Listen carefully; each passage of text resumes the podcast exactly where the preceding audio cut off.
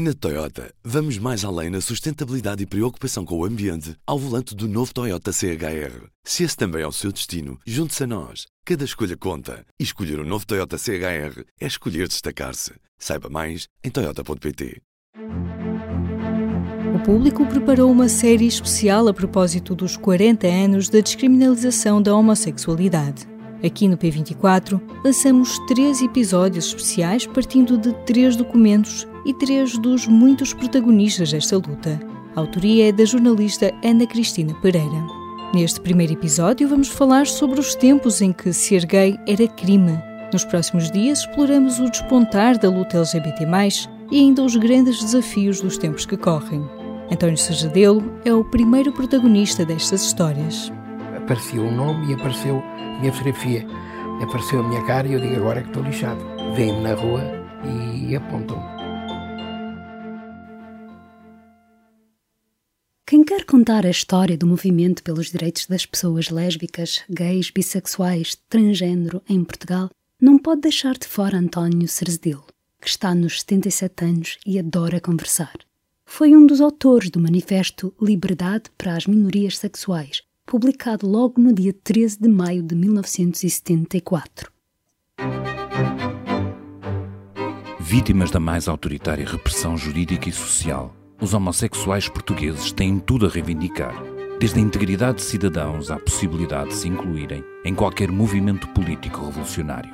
Pedimos às autoridades e ao povo português: 1. Um, abolição imediata do artigo 71, número 4 do Código Penal, que reputa ambiguamente de passíveis de medidas de segurança as práticas homossexuais. 2 possibilidade jurídica de contestar os actos de chantagem, extorsão e perseguição de que os homossexuais são alvo. 3. Livre prática homossexual desde que esta não seja provocada por ato de violência física. 4. Livre reunião de núcleos homossexuais. 5. Exigência de uma participação nos órgãos informativos com fins de esclarecimento sobre a liberdade homossexual masculina e feminina. 6 imposição de uma educação sexual que não discrimina as práticas homossexuais em todas as escolas. 7. Livre compreensão da problemática inerente à homossexualidade, que não separamos de modo algum da problemática sexual geral. António Cerzedelo cresceu no seio de uma família abastada de Lisboa. O pai, que era engenheiro portuário, foi destacado para Moçambique e levou a família com ele. Cerzedelo tinha 17 anos quando voltou à metrópole para estudar. Quando cheguei a Lisboa, é que comecei a perceber que tinha realmente vontade de estar com rapazes. É que percebi isso.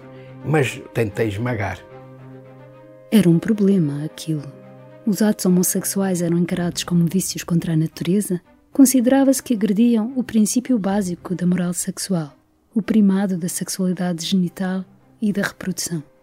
Tive que me haver sozinho. Estava num colégio religioso, aonde, quando me ia confessar, o padre eh, dizia as maiores abominações. E, portanto, estava na grande dúvida, porque eu tinha ali a feira popular. Eu ia lá, tomava uns copos, como toda a gente, ou encontrava amigos ou não encontrava, andava nas montanhas russas, naquilo que me apetecia. Via lá outros rapazes ou outros homens, eh, como eu, e depois ao vir para casa, atravessava a rua e era logo ali as árvores do campo pequeno. E pronto, se eu me passeasse por aí era fácil encontrar parceiro. E foi por aí que eu comecei. Mas as pessoas não namoravam propriamente? Não, não namoravam. encontros fortuitos? Fortuitos. Era o mais possível uh, não nos voltarmos a encontrar, não sabermos onde estávamos, não sabermos quem éramos, nem nada. Portanto, era tudo no maior anonimato, consensual pelas duas partes. Não é? Às vezes as pessoas voltavam a ver-se, porque Lisboa era mais pequena, porque os sítios onde se ia também eram os mesmos, a Feira Popular continuava aberta. Mas como é que se faziam esses engates? Como é que isso processava? Bom, ora, havia um, uma, uma estratégia de aproximação. Era pedir um cigarro para fumar, ou pedir lume para acender o cigarro, ou perguntar as horas eram essas três, esses três modos, e depois havia uma, conversava-se um pouco. Também, ali próximo, era a Praça de Torres do Campo Pequeno, onde havia uma, uma casa de banho pública. E, portanto, também era fácil as pessoas irem à casa de banho pública ou até nas árvores, não é? No, nos arvoredos. A casa de banho pública também era um sítio de provocações, porque estavam lá polícias de costumes que se faziam passar por e depois uh, prendiam as pessoas. Ou... O castigo normalmente era mangueiradas de água fria. Alguma vez foi apanhado? Não, nunca fui. Nunca fui, mas fugi algumas vezes. Esse orinol do Campo Pequeno tem graça porque depois, quando fecharam, o Zé Carlos Ari dos Santos e mais um outro poeta, o Cesarino de Vasconcelos, foram lá pôr um ramo de flores no dia em que fecharam. Naquela altura, os direitos das pessoas LGBT não eram um assunto. Não, eh, nessa altura ainda não. Não se falava nisso. A repressão. Bem, o Cesarini já era um provocador porque queria ultrapassar as leis. O Ari dos Santos também. Mas eu não, não, não, não, vou dizer que eu fazia porque eu tinha 20 anos ou 21 anos, não, não pensava nisso. Mais tarde é que comecei a pensar. Mas foi mais tarde. Porque tinham uma roda de amigos que vinham de diferentes proveniências, sociais e culturais. Éramos quatro ou cinco. Um deles tinha estado fugido na Holanda, o outro era alemão, o outro era o tipo do jazz e, e era eu.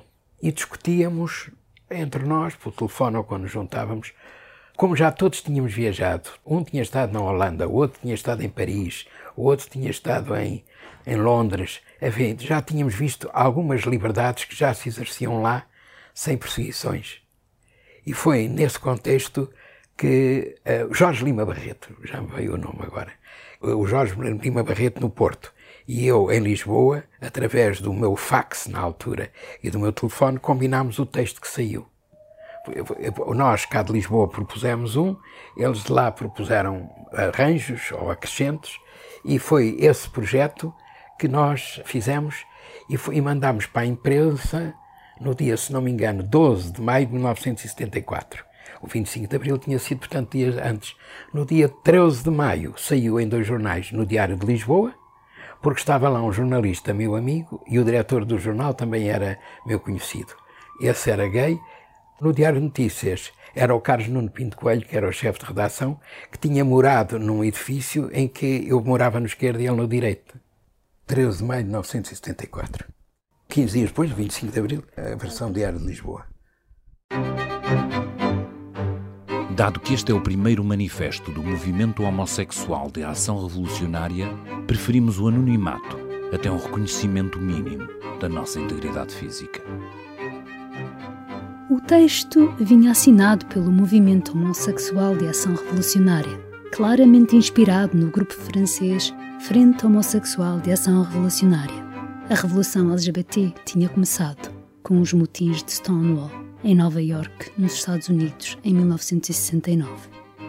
Três dias depois, aparece o jornal Galvão de Melo na televisão, que era a única. Portanto, ele, de uma só cajadada, tentou moralmente matar dois coelhos. E ao dizer isto, e com o prestígio que tinham os revolucionários do 25 de Abril, é claro que liquidou por alguns anos quaisquer reivindicações. Só com o novo Código Penal, que entrou em vigor no dia 1 de janeiro de 1983, Portugal descriminalizou a homossexualidade, envolvendo adultos de livre vontade em privado. Mais cedo ou mais tarde, teria de fazê-lo. Em 1981, o Tribunal Europeu dos Direitos Humanos tinha declarado a criminalização dos atos homossexuais uma interferência injustificada no direito ao respeito pela vida privada. Esse direito estava consagrado na Convenção Europeia dos Direitos Humanos, aprovada pelo Conselho da Europa que Portugal integrou em 1976. Nunca destas mudanças se dão logo. Estas mudanças vão-se dando paulatinamente. Sempre. Há uns mais atrevidos que no dia seguinte já estão de penachos na, na cabeça, mas depois é que se vai empenachando, para utilizar a mesma frase. Demora tempo. Mantém-se o hábito, mantém-se a autorrepressão, e a, a, a hetero no sentido de ser de fora, mas também muitos eh, homossexuais, eles próprios são repressores. Reprimidos e repressores. Por várias circunstâncias. Mas foram educados naquele esquema de fingimento e de duplicidade de vidas e, e conseguiram adaptar-se e não querem sair desse aconchego Ainda hoje há. Ainda hoje há pessoas nessas circunstâncias. Vivendo a sua sexualidade em segredo, mesmo depois da mudança da lei, as pessoas LGBT demoraram a aliar-se em Portugal. Primeiro foi o Grupo de Trabalho Homossexual do Partido Socialista Revolucionário, e esse só surgiu em 1991. A Elga Portugal, em 1995, o Clube Safo, em 1996, a Opus Gay, em 1997. Esta última foi fundada por António Cerzedelo. Eu falava muito para os jornais e, para, e também para as televisões ou para as rádios, e eles diziam o meu nome. Só que não aparecia a minha. Nas televisões começou a aparecer, mas nos jornais a primeira vez que apareceu foi no Correio da Manhã. Apareceu o um nome e apareceu a minha fotografia. Digo eu assim, ai meu Deus, agora é que eu sou. Até disse para comigo, vocês desculpem, o paneleiro ao serviço da nação. Porque apareceu a minha cara e até lá as pessoas sabiam o nome, mas não sabiam se era moreno, se era loiro, se era baixo, se era gordo. Apareceu a minha cara e eu digo, agora é que estou lixado. Vêm-me na rua e apontam-me. E aliás foi isso que aconteceu. Não eram só as bocas atiradas na rua. Lá vai ela, paneleiro, panasca, maricas e outros insultos. Também as ameaças. Uh, enfim, e depois fui ameaçado também de morte por aquele conhecido fascista que esteve preso 11 anos depois de ter morto aquele rapaz às portas do bloco de esquerda. Um rapaz mulato. Esse homem foi descoberto, a polícia saiu no, no Expresso, em páginas grandes, queria matar a mim, ao Rabi da Mesquita e ao do antirracismo. Eu leio aquela notícia e fiquei em pânico. Telefonei para a polícia e disse agora o que é que devo fazer? Olha, você deve mudar de carro, nunca ir pelo mesmo caminho e nunca sair à noite, a menos que seja acompanhado. Eu mudei de carro, Passei a ir por caminhos diferentes para ir para a escola, não ia sempre pelo mesmo caminho, e deixei de sair à noite. Ainda hoje saio muito pouco. Saio acompanhado, mas sozinho ainda é raro. Do armário para a rua, a homossexualidade não é crime há 40 anos. Uma série especial do público da autoria de Ana Cristina Pereira, com fotografia de Miguel Manso, vídeo de Teresa Pacheco Miranda, web design de Alex Santos e edição áudio de Aline Flor. Nesta série especial, recuperamos testemunhos dos pioneiros da luta LGBT. Prestamos particular atenção ao percurso das pessoas trans. Debruçamos-nos sobre os desafios enfrentados pelos idosos e também sobre as lutas dos mais jovens. Podem ainda navegar por uma cronologia dos grandes momentos destes 40 anos de liberdade afetiva e sexual. Leia os outros trabalhos desta série em público.pt barra 40-anos-LGBT. O público fica no ouvido.